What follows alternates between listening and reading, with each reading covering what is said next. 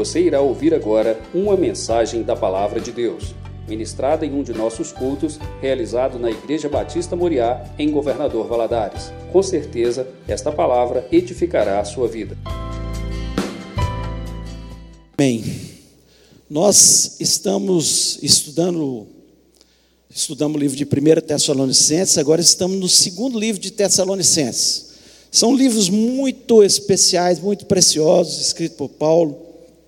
E o livro de 2 Tessalonicenses, ele foi escrito num momento crítico da igreja ali em Tessalonicenses, e claro, Deus, na sua infinita misericórdia e sabedoria, deixou esses escritos para nossa vida também. Porque estava, Paulo escreveu a primeira carta aos Tessalonicenses, e ele abordou um tema muito importante, que era sobre a volta de Jesus. Jesus voltaria. Ele aborda esse tema no, no livro de 1 Tessalonicenses. Mas é, começou a haver muita confusão. Pelo livro de 2 Tessalonicenses, nós vemos que houve muita confusão na cabeça daquele povo, daquela cidade. E certamente aquela carta foi espalhada para as outras cidades também, onde Paulo pregava, para esclarecimento de alguns pontos muito marcantes. A igreja, nesse momento, estava sofrendo uma grande perseguição. Uma grande perseguição.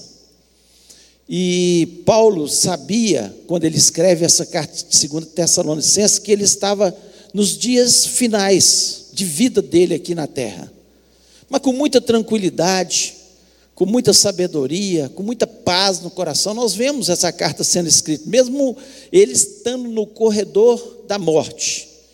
Ele deixa muito claro alguns pontos. O que estava acontecendo? Muitos daquelas pessoas ali, eles estavam confusos, achando assim: Jesus Cristo está voltando agora, porque essa perseguição que está acontecendo neste momento é o sinal que Jesus Cristo vai voltar. E muitos daqueles que estavam ali, eles começaram, inclusive, parar de trabalhar. Por isso que Paulo, é, nessa carta de 2 Tessalonicenses, ele diz de forma muito clara que aquele que não trabalha também não coma. Ele foi rigoroso com aquelas pessoas, porque não tem nada a ver nós esperarmos a volta de Jesus Cristo com não trabalhar. Nossa vida, ela tem que continuar da mesma forma. Tanto é que Jesus Cristo, ele, quando ele vai falar sobre esse tema, lá em Mateus 24, sobre a sua volta, né, sobre a sua vinda, ele é, ele é de forma muito clara, ele fala assim: ó, como nos dias de Noé, muitos estavam casando, dando esse casamento, trabalhando, fazendo a vida, tendo a vida normal, e de repente veio o dilúvio. E vai ser assim como nos dias de Noé. Então nós temos que estar muito atentos né, é, com o objetivo dessa carta. Paulo estava querendo corrigir algumas coisas que eles não tinham entendido perfeitamente como ele gostaria que eles entendessem. Então Paulo ele vai ali nos pontos chaves, pontos que realmente estava trazendo confusão e que muitos estavam é, até distorcendo a palavra de Deus. Nós não temos nenhuma dúvida que hoje está muito mais próxima a vinda de Jesus do que naquele passado, do que há 30 anos atrás. Me lembro quando eu me converti, mais de 40 anos atrás, eu pensava, meu Deus do céu, para que, que a gente vai estudar, ficar correndo atrás das coisas e tal? Se Jesus Cristo está para voltar, a gente ouvindo aquela palavra, e Jesus não voltou, por que, que ele não voltou? Certamente a misericórdia dele, é o tempo para que a palavra possa se cumprir. Mas hoje a gente vê muito mais claramente. O dia, a hora, não sabemos. Não adianta a gente querer marcar data. Mas uma coisa é certa: ele virá como ladrão, de repente, quando ninguém espera. Então, por isso, Paulo, ele escreve essa carta e nós vamos falar um pouquinho sobre isso. O tema dessa lição é a glória de Cristo. E nós vamos ler o texto básico que está em é, 2 Tessalonicenses, capítulo 1, o versículo, a partir do versículo 7. E eu queria que você acompanhasse essa leitura prestando muita atenção. E diz o seguinte: E a vós que sois atribulados, alívio juntamente conosco, quando do céu se manifestar o Senhor Jesus com os anjos do seu poder, em chama de fogo, tomando vingança contra os que não conhecem a Deus e contra os que não obedecem ao evangelho de nosso Senhor Jesus. Estes sofrerão penalidade de eterna destruição, banidos da face do Senhor e da glória do seu poder. Quando vier para ser glorificado nos seus anjos e ser admirado em todos os que creram naquele dia, porquanto foi crido entre vós o nosso testemunho.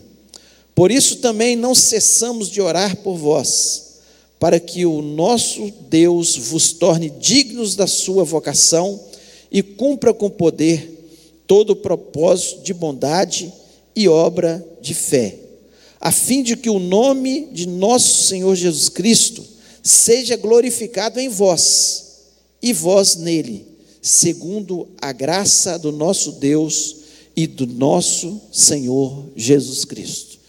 Então nós sabemos que os eventos que vão glorificar na totalidade Jesus Cristo serão, primeiro, o arrebatamento da igreja. Apesar que muitas pessoas não creem no arrebatamento da igreja, alguns creem que vai ser um evento só, uma tribulação e de repente Jesus Cristo vem, coloca os seus pés aqui na terra. Mas a palavra de Deus ela é muito clara quando ela fala sobre o arrebatamento. Em 1 Tessalonicenses, é, Paulo deixa muito claro a questão do arrebatamento e da segunda vinda. Jesus Cristo, lá em Mateus 24, deixa muito claro a questão do arrebatamento e também da sua segunda vinda. O arrebatamento, só a igreja estará vendo a volta de Jesus Cristo. Nós temos um, pode colocar o, o slide, está aí, mas não está aqui.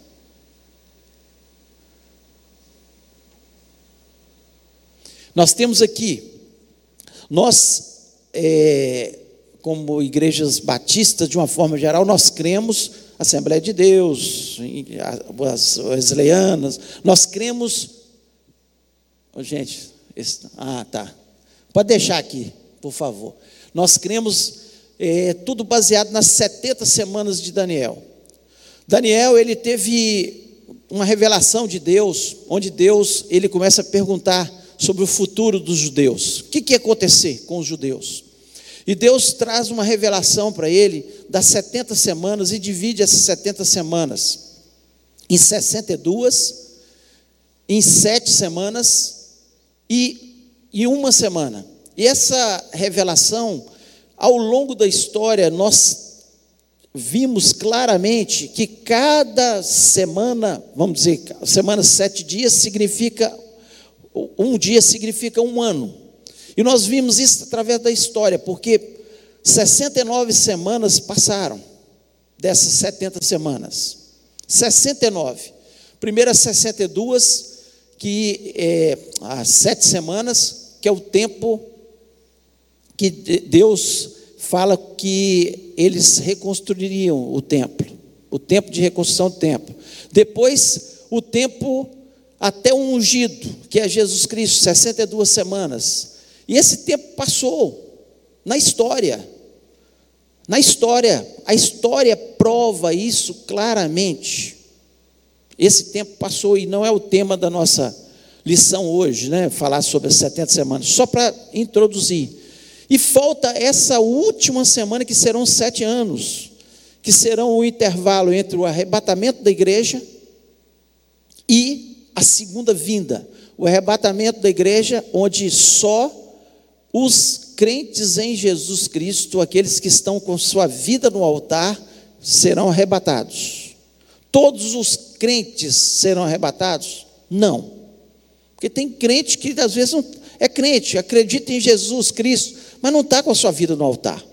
E Jesus Cristo deixa isso muito claro quando ele conta a parábola das dez virgens. Cinco estavam com azeite na sua lâmpada, e cinco não estavam com azeite na sua lâmpada. Só aquelas que estavam com azeite na sua lâmpada, o azeite é símbolo do Espírito Santo, ou seja, estavam com a sua vida no altar, o noivo foi e levou. Cinco ficaram. Não quer dizer que elas foram para o inferno, mas elas ficaram para a grande tribulação. Ele deixa isso de uma forma muito clara para que nós tivéssemos esse entendimento. Então ele deixa de forma clara sobre o arrebatamento da igreja. É, Paulo, no livro de 1 Tessalonicenses, abre aí 1 Tessalonicenses, no capítulo 4, a partir do versículo 13, ele diz o seguinte: não queremos, porém, irmãos, que sejais ignorantes com respeito aos que dormem, para que não vos entristecerdes como os demais, que não têm esperança. Pois se cremos que Jesus morreu e ressuscitou, assim também Deus, mediante Jesus, trará em sua companhia os que dormem. Ora, ainda vos declaramos por palavra do Senhor, isto nós, os vivos, que ficarmos até a vinda do Senhor, de modo algum precederemos os que dormem, porque o Senhor mesmo, dada a sua palavra de ordem, ouvida a voz do arcanjo e ressoada a trombeta de Deus, descerá dos céus e os mortos em Cristo ressuscitarão primeiro. Depois nós, os vivos, os que ficarmos, seremos, seremos arrebatados juntamente com eles entre nuvens para o encontro do Senhor nos ares. E assim estaremos para sempre com o Senhor. Consolai-vos, pois, uns aos outros com essas palavras. Então, Jesus Cristo, naquele momento de perseguição, onde muitos cristãos estavam sendo mortos, ele tra... é, Paulo traz essa palavra. Paulo traz essa palavra de forma clara, para que eles ficassem em paz. Que aqueles que morreram, eles iam ressuscitar primeiro. Depois, nós, os que estivéssemos vivos, seríamos arrebatados juntamente com eles, estaríamos nos ares com Jesus. Esse é o arrebatamento onde só, só os que estiverem com a sua vida no altar serão arrebatados. Depois virá o tempo da grande tribulação, que serão sete anos de terror nessa terra. Tempos muito difíceis, tempos que a palavra de Deus, lá em Apocalipse, mostra que não são. Tem pessoas que acham que nós já estamos vivendo na grande tribulação, não entendem porque lá fala assim: um terço da, das matas foram queimadas de uma só vez. Um terço da população toda morre. Nós estamos vendo guerras, rumores de guerras. Esses são os tempos que antecedem a o arrebatamento da igreja, onde o nome de Jesus Cristo será já glorificado. Já vai ser glorificado. Porque nós estaremos já com ele já estaremos com Ele, glorificando o nome dEle. Né? Ele veio a primeira vez nessa terra, viveu como um homem, ele se destituiu de toda a sua glória, mesmo sendo Deus.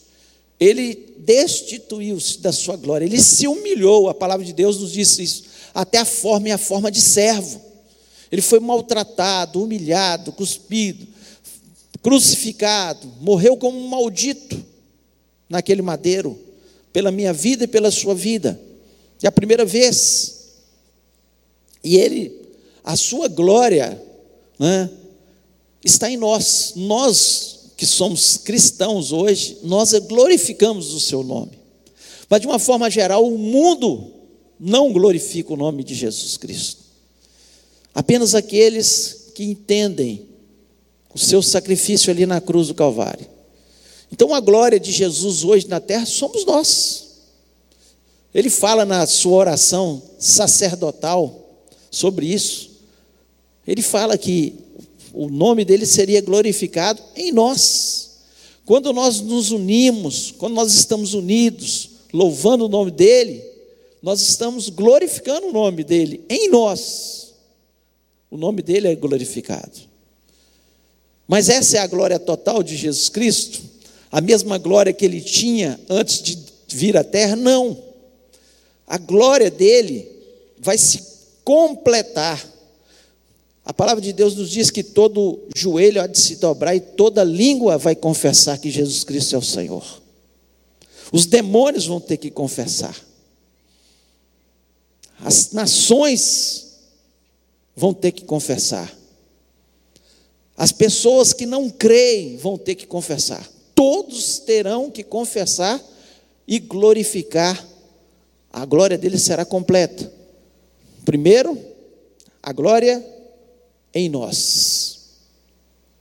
Em mim, você, nós glorificamos a Jesus. Depois, no arrebatamento da igreja, quando parte da igreja vai subir os mortos em Cristo ressuscitarão, estaremos já louvando a Jesus Cristo. Nesse tempo que vai ter a grande tribulação, né? o tempo da grande tribulação, onde é, nós vemos é, ali naquela uma semana, né? Que será a última semana no tempo da grande tribulação. Nesse tempo ali já estaremos no céu, nas bodas do Cordeiro recebendo o galardão, porque haverá o tribunal de Cristo, onde Jesus Cristo estará não nos julgando para ver se seremos salvos ou não salvos, porque um dia, quando nós entregamos a nossa vida a Jesus Cristo, nós nos tornamos salvos em Cristo Jesus.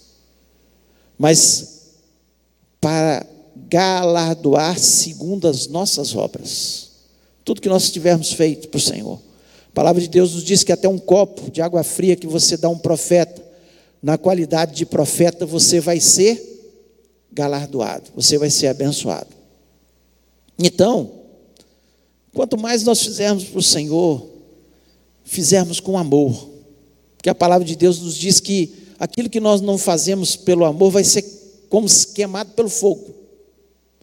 Aquilo que você faz só para a sua glória, só para que você apareça, não vai ter sentido para Deus. E Deus conhece o sentido do coração, os sentimentos que estão no nosso coração. Ah, quando eu faço com amor. Quando eu venho e fico na porta ali, por amor. Agora eu venho só, a minha obrigação perdeu o sentido. Quando eu venho para intercessão, né? Orar, orar por amor, por amor a Jesus, por amor à obra do Senhor, tem sentido. Vem por obrigação perde o sentido. Quando eu vou dar uma aula para a criança, né, como tem alguns professores agora dando aula para as nossas crianças, eu venho por amor. Glória a Deus, galardão. Quando você prepara uma aula com amor, para amar a palavra de Deus, por ter amor a Jesus Cristo, galardão, apenas para aparecer, apenas para cumprir uma obrigação, não vai receber galardão. Mas vai ter um tempo. A palavra de Deus nos diz isso, que é o tribunal de Cristo, onde nós estaremos ali nas bodas do Cordeiro recebendo o galardão segundo as nossas obras. Jesus Cristo já está sendo glorificado. Mas grande, o grande momento da glorificação de Cristo é o chamado dia do Senhor onde Paulo aqui em 2 Tessalonicenses, né? Ele fala, primeiro ele fala em 1 Tessalonicenses, no capítulo 5, né? Ele já começa a falar sobre isso, né? Sobre é, essa, esse dia da glorificação. E agora em 2 Tessalonicenses, ele fala sobre esse dia, o que a Bíblia chama o dia do Senhor. O dia que o Senhor Jesus Cristo, ele vai passar da grande tribulação, quando os povos da terra se unirem. E a palavra de Deus nos fala em Apocalipse, um exército de 200 milhões estarão cercando a cidade santa para destruir completamente os judeus. Estão vendo a guerra que está acontecendo aí? Não vão ser só Hezbollah, Hamas. Não. Palavra de Deus nos diz de um exército que virá de 200 milhões para cercar a cidade santa, destruir. Quando eles estiverem prestes a destruir, virá o Senhor e todo olho o verá. Não agora mais só a igreja, agora todo olho o verá. Aí você pode perguntar: como é que todo olho verá? Gente, nós estamos vendo a, vive a cores as bombas caírem, eles gravarem vídeos matando crianças, matando as pessoas. Estarão ali todos os canais de televisão, via satélite e etc., filmando aquele momento da destruição. A palavra de Deus nos diz isso. E Jesus Cristo vem e ele coloca os seus pés no Monte das Oliveiras, como ele prometeu. A palavra de Deus nos mostra isso de forma clara. Tantos textos. Ele vai pisar nos, no Monte das Oliveiras, assim como ele subiu, ele falou, quando ele subiu na sua ascensão. Assim como vocês estão me vendo subir, vocês vão me ver descer. E ele, a palavra de Deus nos diz isso. Lá em Malac, é, Zacarias, capítulo 14, descreve quando ele coloca seus pés e o monte abre e sai um rio dali, e os exércitos inimigos são totalmente destruídos. E ele vem para dominar a terra e viver no milênio, sendo glorificado. A glorificação do Senhor Jesus Cristo. Paulo, ele traz esse entendimento para eles para esse povo que estava atormentado, alguns não querendo mais trabalhar. Não, nós vamos continuar fazendo o nosso trabalho. Nosso trabalho deve ser, pelo contrário, nosso campo missionário. Nosso trabalho é o lugar onde nós devemos mostrar o nosso caráter, fazer da melhor forma possível, onde nós estivermos. Nós, se estivermos estudando, devemos estudar da melhor forma possível, se estamos trabalhando, da melhor forma possível tudo fazendo da melhor forma possível, porque com isso nós glorificamos já o nome de Jesus Cristo. Só que esse grande momento, esse momento chamado Dia do Senhor, em que nós esperamos, todos os cristãos, todos aqueles que esperam Jesus Cristo, estão ansiosos por esse dia. Mas esse dia também será um dia não bom para todos. Paulo descreve aqui, né, é, de forma muito clara, versículo 8, capítulo 1 de 2 Tessalonicenses, capítulo 1, versículo 8, 8, ele diz o seguinte: em chama de fogo, tomando vingança contra os que não conhecem a Deus e contra os que não obedecem ao Evangelho do nosso Senhor Jesus Cristo tomando vingança. É isso que vai acontecer. Aqueles que não conhecem a Deus, aqueles que não obedecem o Evangelho, esses vão ter que pagar um preço muito alto e caro. É isso que a palavra de Deus nos diz. Não somos nós que condenamos as pessoas. Nós não condenamos. E nós não temos como condenar ninguém. Nós não somos o juiz. Nós somos os pregadores do Evangelho. Nós falamos do Evangelho para livrar as pessoas da condenação. Essa é a nossa obrigação. Tem pessoas que ficam preocupadas em relação a, a, se as pessoas vão ser salvas ou não vão ser salvas. A nossa preocupação tem que ser a do semeador. Semear a palavra de Deus. Ó, o evangelho, ele é transformador. O evangelho, ele é libertador. O evangelho, ele é salvador. É essa a nossa obrigação.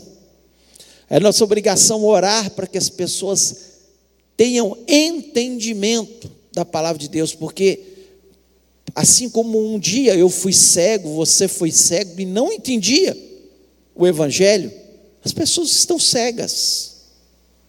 Elas estão cegas, elas não entendem.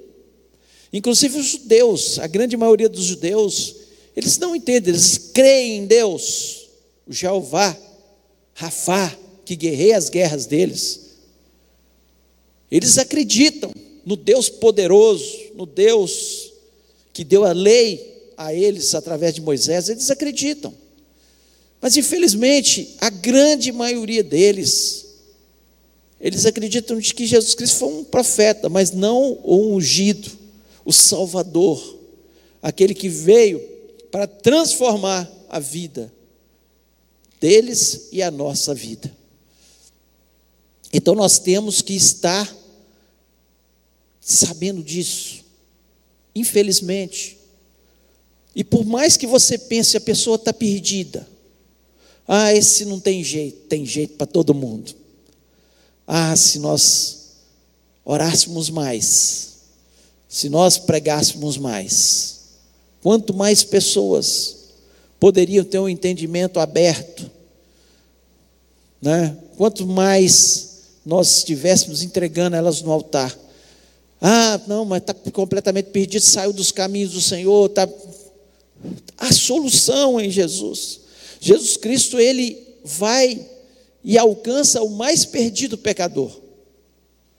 E esse é o objetivo dele. O objetivo dele não é condenar ninguém, ele não, ele não gostaria. Ele veio para salvar. Mas a palavra de Deus ela é muito clara, e o próprio Senhor Jesus Cristo ele falou ali, tem dois caminhos. Um largo que leva à perdição. A perdição é onde? É o inferno, que a palavra de Deus nos fala. E a salvação é o caminho estreito, que é Jesus Cristo. Ele disse: Eu sou o caminho, a verdade e a vida. Ninguém vem ao Pai a não ser por mim. O único que é capaz de trazer salvação é Jesus Cristo. É a palavra de Deus que nos diz isso. E a nossa obrigação é estar pregando o Evangelho. E aqui ele fala, e ainda no versículo 9, ele diz: estes sofrerão penalidade de eterna destruição, banidos da face do Senhor e da glória do seu poder. Então, não somos nós que condenamos as pessoas, a palavra de Deus é que condena. Muitos serão banidos, aqueles que não creem no Evangelho do Senhor Jesus Cristo serão banidos, estarão longe, eternamente, não agora, num tempo, mas eternamente da presença de Deus. Olha a, a importância de nós, como cristãos, de pregarmos o Evangelho de Jesus Cristo, de falarmos do seu amor. Porque muitas pessoas, elas se perderão eternamente, estarão vivendo, a palavra de Deus nos diz, no lago de fogo e enxofre para sempre, eternamente afastados de Deus. Então é muito sério. Nós que somos a glória de Deus neste momento, nós que mostramos a glória de Jesus Cristo neste momento, nós temos que estar atentos em relação a isso. Então não não somos nós, nós temos que Paulo ele, ele, ele é enfático a deixar bem claro para eles aqui que não era da forma que eles estavam pensando. Ele começa a corrigir, mas mostrar que eles tinham que continuar falando de Jesus Cristo, porque tinha gente que estava se perdendo, tinha gente que estava morrendo sem Jesus e que precisa de Jesus na sua vida. Então, esse é o nosso papel. Aí o versículo 10 aí de 1 Tessalonicenses, ele diz: Quando vier para ser glorificado nos seus santos e ser admirado em todos os que creram naquele dia, porque foi crido entre vós o nosso testemunho.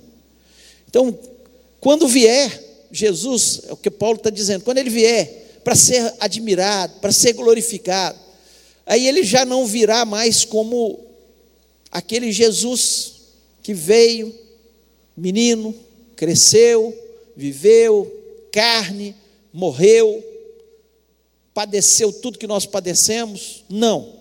Ele virá na sua glória para ser admirado. Eu fico imaginando na hora que aqueles exércitos todos estiverem em volta de Jerusalém para destruir completamente a cidade santa. Isso será um acontecimento. Será um acontecimento. Jesus Cristo pisa e todas as pessoas verão ele na sua glória. Na sua glória, no seu esplendor, na sua formosura, na sua santidade, com o seu poder. A palavra de Deus nos diz que ele não vai lutar com o sopro da sua boca. Apenas um sopro. Todo aquele exército será destruído. Todos morrerão. A palavra de Deus nos diz que isso de uma forma tão clara, basta você ler lá em Apocalipse que fala dessa batalha, a batalha do Armagedon, a batalha que Jesus Cristo vai lutar contra esses exércitos, eles serão destruídos, virá o, os abutres de todos os cantos para comer a carne de generais, de soldados, daquelas pessoas que estão ali, grandes e poderosos, que estarão ali, destruídos pelo sopro do Senhor. Está lá em Apocalipse capítulo 20, mostrando essa batalha onde Jesus Cristo destrói apenas com o sopro da sua boca. versículo 11 desse de 1 Tessalonicenses diz: Por isso também não cessamos de orar por vós, para que o nosso Deus vos torne dignos da sua vocação e cumpra com poder todo o propósito de bondade e obra de fé. Então é obrigação nossa nós orarmos. Paulo estava dizendo ali que ele orava por eles para quê? Para que eles tivessem o entendimento correto. Para que eles continuassem a vida deles, casando, dando-se em casamento, trabalhando, mas falando do Evangelho do Senhor Jesus Cristo. Mesmo que fossem em tempos difíceis, mesmo que fossem em tempos de perseguição, mas estivessem cheios de esperança, porque aqueles que morreram na perseguição eles seriam ressurretos primeiro. Depois, os que estiverem vivos. Paulo não sabia a data, a hora, não sabia. Sabia que Jesus Cristo ia voltar. Sabia que Jesus Cristo estaria um dia arrebatando a igreja e um dia ele voltaria para pisar nessa terra. Ele deixa isso tão claro no livro de Tessalonicenses. E ele ora para que Deus possa cumprir com poder todo o propósito de bondade e obra de fé. Ninguém tira o poder de Jesus. Ele continua sendo o mesmo poderoso. Ele é capaz de curar, ele é, pode libertar qualquer vida, ele pode transformar situações. Ele abre mar vermelho e anda sobre as águas, ele multiplica pães. Com um toque, um toque apenas da sua mão, tudo pode ser mudado na nossa vida? O poder de Jesus. Tudo pode ser mudado. E aí no versículo 12, ele fala o seguinte: a fim de que o nome de nosso Senhor Jesus Cristo seja glorificado em vós. Isso está escrito só para aquela igreja de Tessalônica? Não. A fim de que o Evangelho seja glorificado em vós.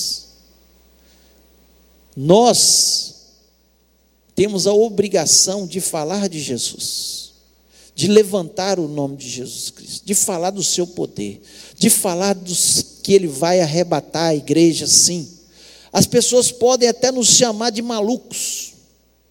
As pessoas podem falar até o seguinte: tanto tempo, tanto tempo, que eles falam da volta de Jesus e até hoje não voltou.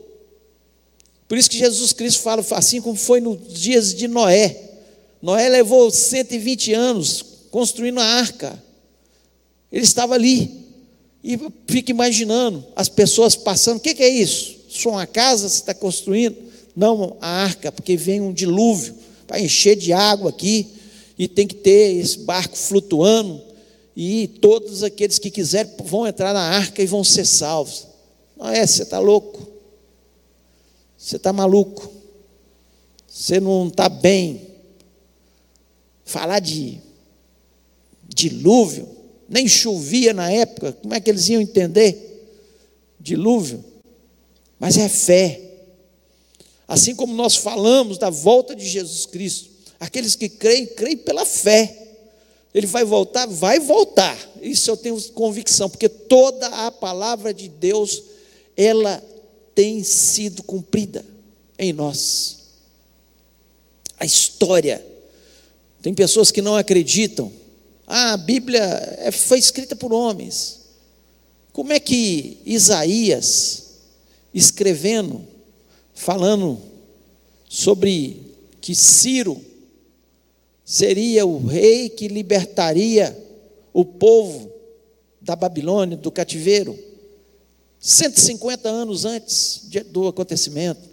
Como é que Daniel, entregando a profecia das 70 semanas, e tudo que Daniel descreve ali, descrito por Deus, os anos passaram e hoje a gente olha para trás, 69 semanas foram cumpridas.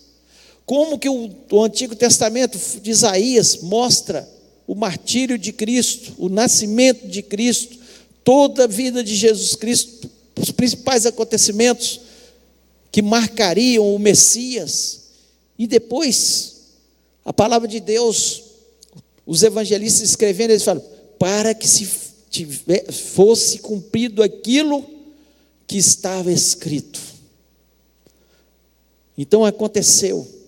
Jesus Cristo mesmo, um exemplo aqui, na crucificação, como os judeus pediram para que descesse, né, é, matasse aqueles criminosos para que não passasse por outro dia, que era o dia do sabá, o dia sagrado deles, e eles não queriam que aquela crucificação acontecesse naquele momento, e pedisse que matasse aqueles homens. Os soldados vieram, quebraram as pernas dos dois criminosos, inclusive um era criminoso, mas foi salvo porque creu em Jesus Cristo naquele momento, um deles.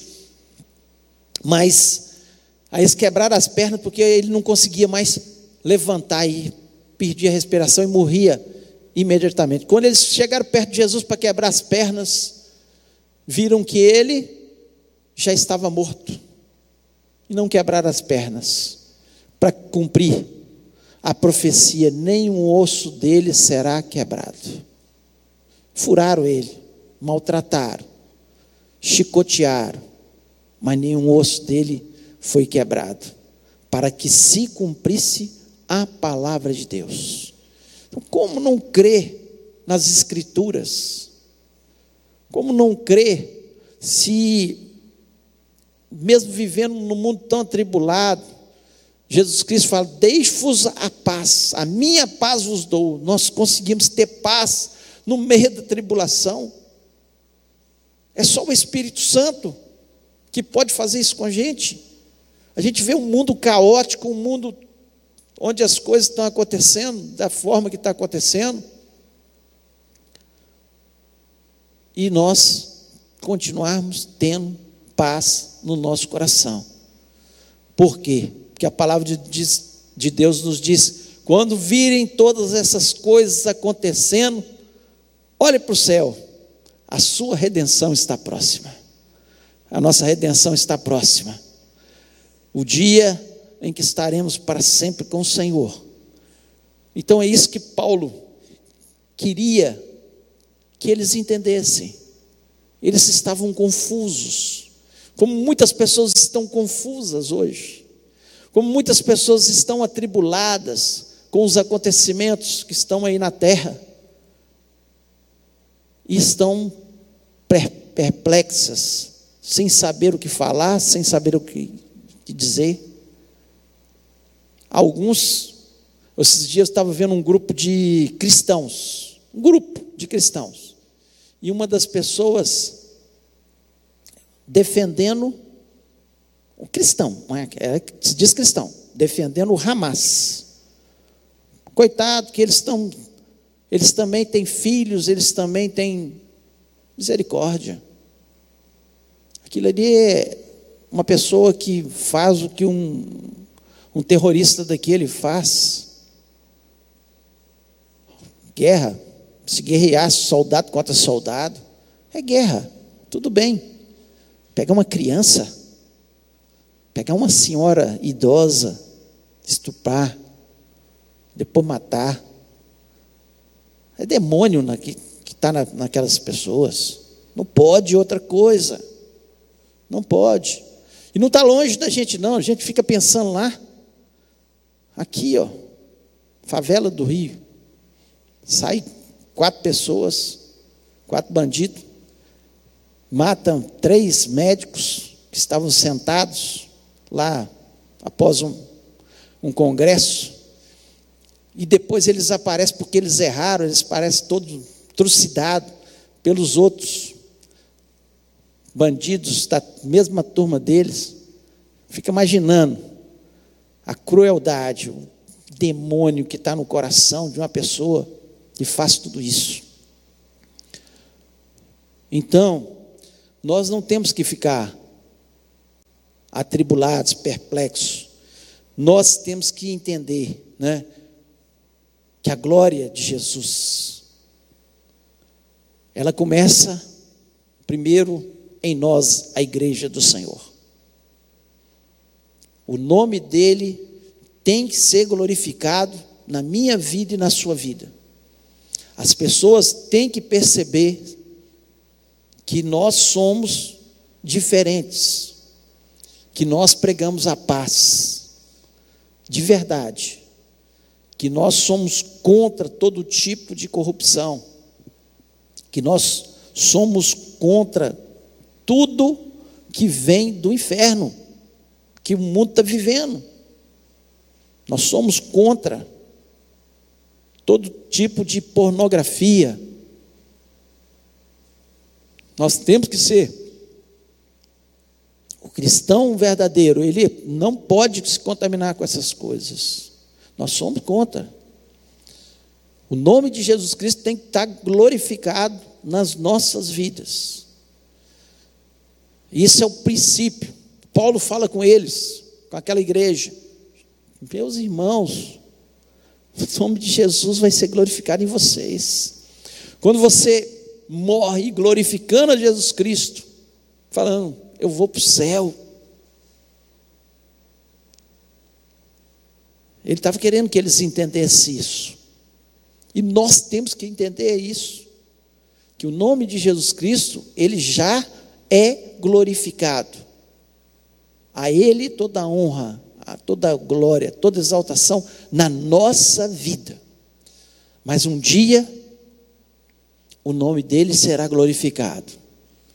Primeiro, quando a igreja for arrebatada. Eu fico imaginando esse mundo, o caos que será. O caos que será. Pilotos cristãos sendo arrebatados.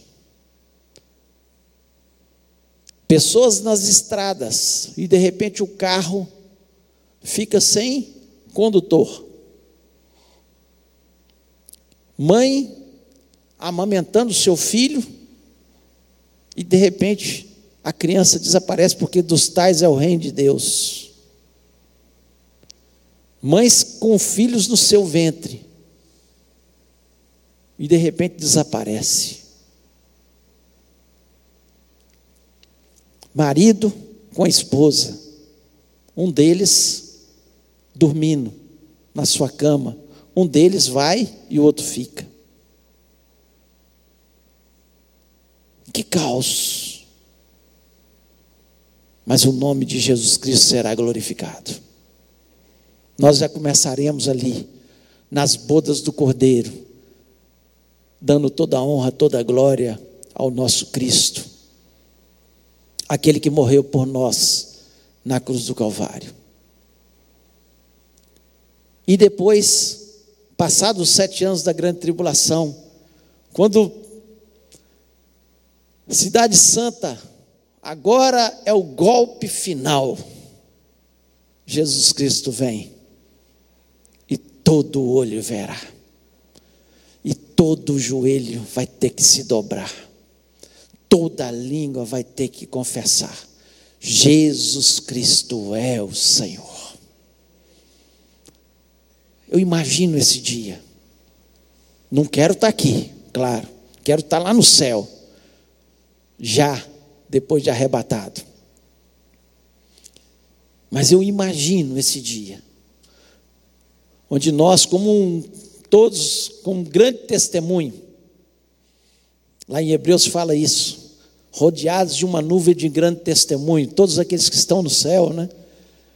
Rodeados, nós vamos estar de camarote, olhando Jesus Cristo voltando e os governantes desta terra perplexos. Infelizmente, já não tem mais solução para eles, porque aqui a palavra de Deus nos diz de forma clara: todos aqueles que não obedecem o evangelho de Deus estarão separados do Senhor. Não somos nós. Nós não temos prazer em condenar ninguém. Assim como Jesus Cristo, a palavra de Deus nos diz que ele gostaria que todos fossem salvos. Mas é decisão pessoal, individual. Eu não posso fazer isso pelo meu filho. Eu não posso fazer isso por você. É individual. Cada um toma a sua decisão. Eu quero Jesus ou eu não quero Jesus. Eu quero viver uma vida santa diante de Deus ou eu quero correr o risco de Jesus Cristo voltar e eu ficar. É decisão pessoal é cada um de nós. Ninguém pode tomar essa decisão por você. É só você. E se você tomar a decisão correta, de servir a Jesus de verdade, de honrar a Jesus, de fazer a sua obra, de pregar o seu evangelho, você já estará aqui na terra glorificando o nome de Jesus. Era isso que Paulo queria, que aqueles irmãos entendessem. Que não era para ficar confuso, não era para ficar atribulado, não é para viver uma vida sem paz. É para olhar e saber que Jesus Cristo vai voltar. É para pensar que se eu estou ao lado de Jesus, eu terei um destino diferente daqueles que não têm o Evangelho de Jesus, não têm a salvação em Cristo Jesus. Vai ter diferença da salvação ou condenação. Então é isso que ele queria que eles entendessem. Eu espero que você que nos ouve seja aqui, seja na internet, que você possa tomar a sua decisão. Não só de entregar sua vida a Jesus Cristo, talvez você já entregou, mas de viver uma vida santa diante de Deus. Que se Ele voltar agora, eu tenho convicção que eu subirei, que eu serei arrebatado com Ele nas nuvens.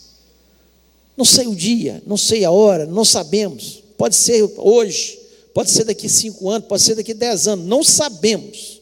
E não podemos afirmar. A palavra de Deus ela é clara, categórica. É categórica.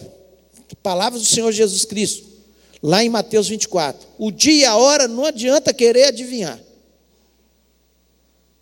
Estejam preparados, porque eu virei como ladrão da noite. O ladrão não fala, olha, amanhã, às 10 horas da noite, eu estarei na sua casa, assaltando a sua casa. Ele vem de repente. O dia que você não vigiou, o dia que você não estava preparado, ele vem e te rouba. assim será. Por isso temos que estar preparados todo dia.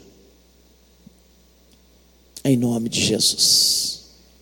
Queria convidar você a ficar em pé nesse momento.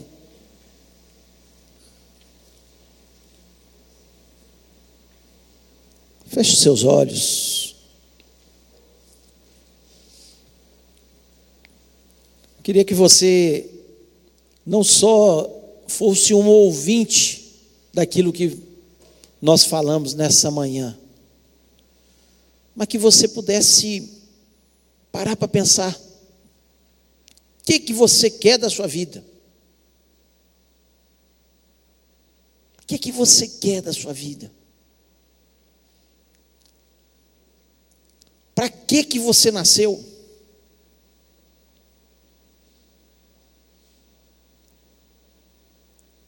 Você nasceu, na verdade, para honrar e glorificar o nome de Jesus. Você nasceu para isso. Infelizmente, muitos têm desvirtuado isso e seguido caminhos que não são os caminhos do Senhor, não são os, aquilo que o Evangelho nos ensina. Aquele que roubava, não roube mais. Aquele que matava, não mate mais. Aquele que mentia, não minta mais. Foi isso que Jesus Cristo falou.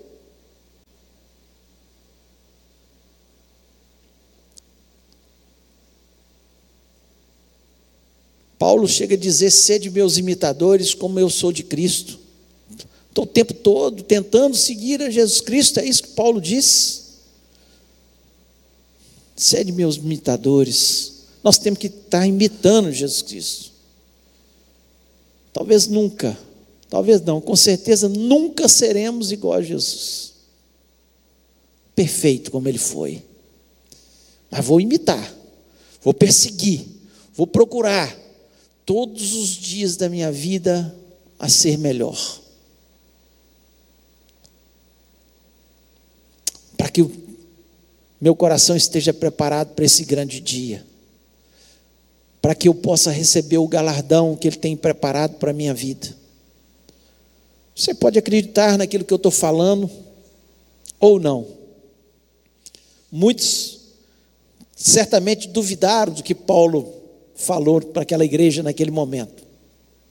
Então a escolha é nossa. É nossa. Servir ou não servir? seguir ou não seguir os caminhos de Jesus? Está com o nosso coração preparado para a volta de Jesus? Ou não está? Ter a salvação ou ter a condenação? Escolha são nossas. A nossa vida na terra é fruto de escolhas. E a nossa vida lá na eternidade será um fruto das nossas escolhas também. Ou vou morar no céu, ou vou ter condenação eterna. Fruto da minha ou da sua escolha no nome de Jesus. Queria orar com você. Coloque a mão no seu coração e fale: Deus, que eu possa tomar as atitudes certas, que eu possa pensar sobre isso Deus, nós queremos colocar as nossas vidas diante do teu altar. Deus, livra-nos do pecado, perdoa as nossas falhas. Ó Deus, abre os nossos olhos espirituais para nós termos o um entendimento, ó Pai, do que está acontecendo no mundo. Tudo está mostrando cada dia mais, ó Deus, a tua vinda, o dia que o Senhor retornará para buscar os seus. Ó Deus, apesar que cada dia nós vemos pessoas menos crentes naquilo que a tua palavra diz, ó Pai, mas em nome de Jesus Cristo, que isso não saia do nosso coração, esse seja o nosso desejo ardente, de estar o tempo todo dizendo: Maranata, hora, vem Senhor Jesus, que esse seja o desejo ardente do nosso coração, ó Deus, quebra todo empecilho, todo pecado, todo impedimento, ó Pai, que possa nos afastar dos teus caminhos, ó Pai. Em nome de Jesus Cristo, que nós não possamos olhar para as pessoas, mas para olhar para o autor e consumador da nossa fé, que é Jesus Cristo, aquele que foi perfeito, aquele que morreu pela nossa vida e que está ansioso certamente para estar conosco um dia para sempre, como nós devemos estar ansiosos, ó Pai. Ó Deus, em nome de Jesus, Ó Deus, que o Senhor esteja dando entendimento a cada um de nós. Deus, não queremos ficar como cegos, como o mundo está. O mundo está aflito, o mundo está sem esperança, o mundo, Senhor, é, está cada dia mais perplexo com os acontecimentos. Ó Deus, cada dia mais a tua palavra está se cumprindo, Senhor, dos assuntos que antecedem a tua vinda. Senhor, as pestes estão cada vez mais é, de forma mais intensas e aparecendo cada vez mais neste mundo. As guerras e rumores de guerra, Senhor, estão cada vez mais ativas neste mundo. A falta de amor, como o Senhor disse, ó Deus, como nós vemos, Pai, pensar que pessoas matam crianças, pessoas mal, é, estupram crianças, pessoas estão fazendo maldade com crianças, ó Pai, usando crianças em, em seitas satânicas, sacrificando crianças em seitas satânicas, ó Pai. Deus, em nome de Jesus Cristo, que o Senhor esteja, Senhor, nos colocando como luzeiros neste mundo, ó Pai, que as pessoas possam olhar para a gente e ver que nós somos um povo que temos esperança, um povo cheio de fé, um povo que crê nas tuas, nas tuas promessas, um povo que se prepara para aquele grande dia, onde, Senhor, um dia estaremos glorificando na totalidade ao Senhor, estaremos face a face com o Senhor. Ó Deus, e nós te agradecemos por isso, pela esperança, por essa esperança, por essa viva esperança que nós temos na nossa vida. Ó Deus, nós pedimos, ó Pai, Senhor, que haja mudança Ó Deus, não adianta a palavra ser pregada se nós não tomarmos ela para a gente e não mudarmos a nossa vida. Ó Deus, quantas vezes nós estamos tão preocupados com as coisas do mundo, Senhor, com os afazeres, esquecemos das coisas espirituais, de ter um tempo na tua presença orando, de ter um tempo para meditar na tua palavra, de estar na tua casa juntos, ó Pai, para glorificar o teu nome, exaltar o teu nome. Ó Deus, nós te agradecemos, ó Deus, por pela tua santa palavra. Ó Deus, que assim como eu creio que aquele povo teve um novo entendimento, ó Pai, sobre esses, aquele tempo que eles estavam vivendo de tribulação. Nós também, ó Deus, possamos ter um entendimento, Senhor, nesse tempo de tribulação que a terra vive e possamos caminhar em direção a Jesus Cristo, nosso Senhor e nosso Salvador. Honra glória e exaltação a Jesus Cristo. Que a nossa vida seja para glorificação do teu nome. Eu te agradeço. Peço pelo nosso dia, seja um dia muito especial na tua presença. Peço pelo culto da noite, ó Pai. Seja um culto onde o teu nome seja glorificado. Ó Deus, nós teremos essa cantata, Deus. Deus está tão linda, tão bonita, tão expressiva, falando tanto ao nosso coração, que possa falar a todos os corações que aqui chegarem, ó Pai, e que a tua mensagem possa chegar em cada coração. Eu te agradeço, Senhor, por cada vida presente e aqueles que estão nos ouvindo agora. Abençoa o coração, ó Pai. Nós, Senhor, queremos ser moradores do céu. Nós não queremos ficar eternamente afastados do Senhor. Deus tem misericórdia, afasta ó Deus, e abre os nossos olhos para nós enxergarmos o pecado e nos afastarmos dele, ó Pai. E eu te agradeço por tudo, em nome de Jesus Cristo. Amém. Que o amor de Deus, a graça maravilhosa de Jesus e a comunhão do Espírito Santo seja sobre a vida do teu povo, hoje e para todos sempre. Amém.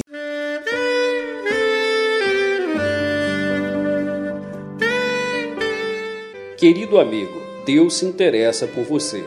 Ele conhece as circunstâncias atuais da sua vida. Não hesite em buscá-lo. Em Jeremias 33, versículo 3, ele nos diz: Clama a mim e responder-te-ei, e anunciar-te-ei coisas grandes e ocultas que não sabes. Esperamos que a mensagem ouvida tenha falado ao seu coração e que você e sua família sejam abençoados pelo Senhor Jesus.